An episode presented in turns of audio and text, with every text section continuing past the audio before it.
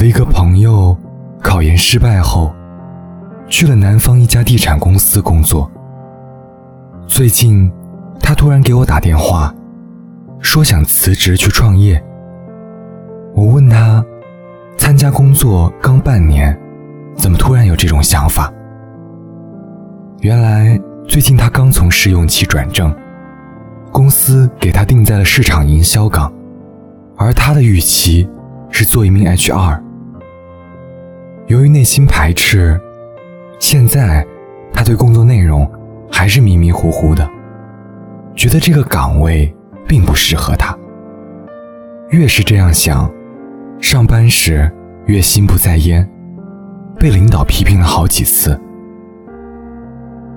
我想起一个同校师兄，上大学之后学了一个不喜欢的专业。上课听不进去，对未来也是一片迷茫。他开始翘课，逃避这一切，整天宅在宿舍打游戏。后来，他听说学校有转专业的机会，却发现由于成绩太差，不够申请资格。师兄幡然醒悟，决定从头来过。基础太差，就去低年级课堂。重新听一遍。上课主动坐到第一排，下课追着老师问问题。专业书看不懂，就去找班上的学霸请教。他还报名加入了辩论队，积极参加各种社会实践活动。到了年末，他的成绩名列全院第二，在大学的第三年，拿到了国家奖学金。在全校辩论赛中。荣获最佳辩手。毕业那年，我们都以为他会保研，他却选择了跨专业考研，最终去了自己梦寐以求的专业。这时我们才知道，大二的时候，他在本专业之外，又辅修了另一门课程。如今他在北京金融街一家公司上班，虽然工作压力很大。但那却是他一直向往的生活。回忆起那些曾经迷茫的日子，他说：“那些灰头土脸、奔走在图书馆与教学楼之间的日子，虽然不如很多人的大学生活那么精彩和有趣，却是我生命中最单纯而充实的时光。”在成长的路上，难免会有意料之外的情况出现。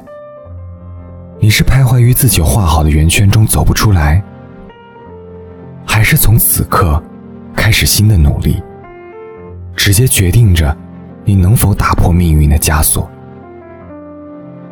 学计算机的表哥一直想去知名的 IT 企业做产品经理，毕业之后却阴差阳错的进入了一家小型互联网公司做编程，工作枯燥。完全没有空余时间。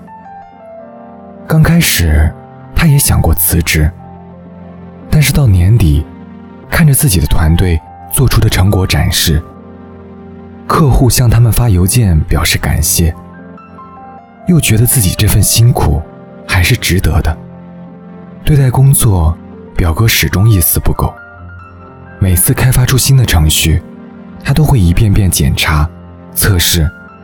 直到没有问题才交付使用，因此在圈内留下了好口碑，积累了一定的人脉。去年，他和另一个同事一起辞职，合伙创办了一家自己的公司。由于之前在业界已经小有名气，很快得到了一些客户的合作邀约，公司没多久就开始盈利。尽管收入不及过去稳定，但看到自己付出心血开发出的应用上线，下载量一点点增加，获得了更多人的认可，心里还是很开心的。表哥说这话的时候，带着黑眼圈的脸上挂满了骄傲。我相信，他一定是有了足够的底气，才敢这么说，才敢这么做的。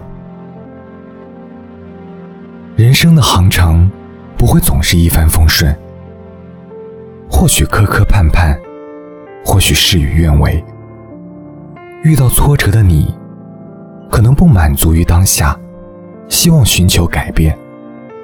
但是你是否考虑过，自己眼下有没有这个能力去改变？要想实现梦想，除了让自己强大起来，强到能够独当一面，我们别无他法。在人生的岔路口，很多时候，你可能只有一次机会，也可能被命运推搡着，踏上一条未知的道路。如果暂时无法改变，就请心无旁骛的沿着这条路走下去。也许，最美的风景就在路的尽头。愿你从此刻开始。不迟疑，不彷徨，向着美好的明天一往无前。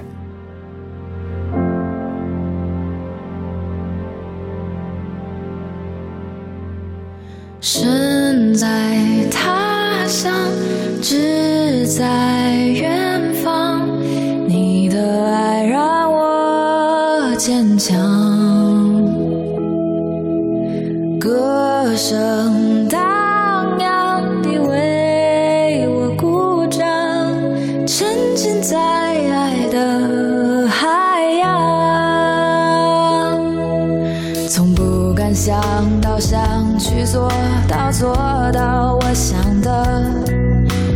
证明我并不像他们想象的那样脆弱，我只是需要一盏灯。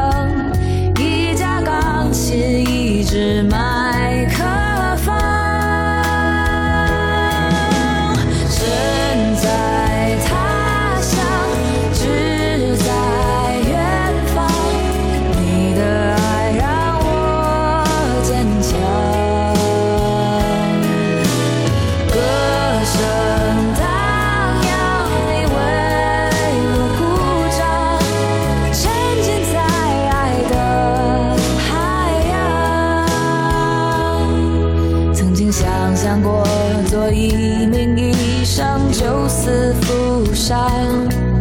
也曾想象过做律师、做记者、做奥运冠军，但是都没有结果，